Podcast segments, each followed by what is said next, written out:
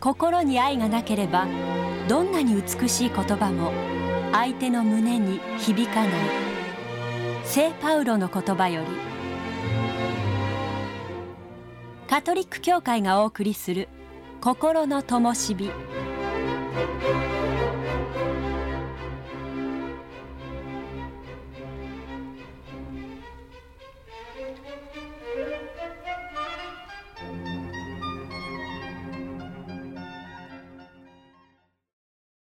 皆様ご機嫌いかがですか？坪井好みです。今日のお話は岡野恵理子さんの共にいる神です。困難に直面した時誰かが一緒にいてくれればそれだけで心強いものだ。以前空港の到着ロビーでスーツケースの中身をかき回すようにして何かを探している女性を見たことがある。彼女が探していたのは携帯電話で早く家族に電話しなければという焦りと大事な携帯を海外でなくしてしまったかもしれないという心配で彼女ははち切れそうになっていた。そばには友人らしい女性がいて彼女を落ち着かせようと声をかけながら付き添っている。友人の女性は疲れて見え早く家に帰りたかっただろうに辛抱強くいつまでも彼女に付き合っていた。よくある光景の一つなのだが共にいる神という言葉から思い出すのはこの場面なのである。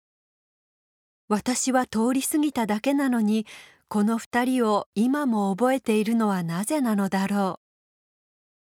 そばにいてくれる友人の存在は心強い。だが友人を神に置き換えてみると私たちはさらに心強くなりそして励まされる。遠い雲の上天のどこかではなく人々の中にその存在は感じられる。例えば疲れや痛みをこらえている人悩む人孤独に苛まれる人のすぐそばに。その気配に気づくと不思議なことに私たちは自分を粗末にできなくなる。他人を粗末にできなくなる。なぜならこの気配は私たちが多くの欠点を持っていることを思い出させるからである。そしてその欠点にもかかわらず許されていることを感じさせるからである。それならばその無言の言葉に私たちも習わなければならない。空港の雑踏の中で夜ごとの夢の中で私たちはいつも何かを探しているようだ。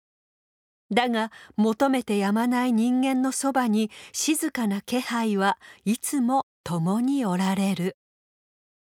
今日は岡野恵理子さんの共にいる神というお話をお送りいたしました。ではまた明日。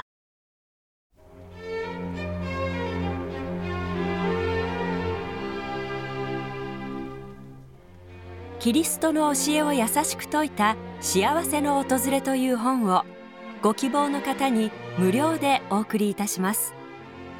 はがきに郵便番号住所氏名幸せの訪れ希望と書いて郵便番号604-8006京都河原町三条。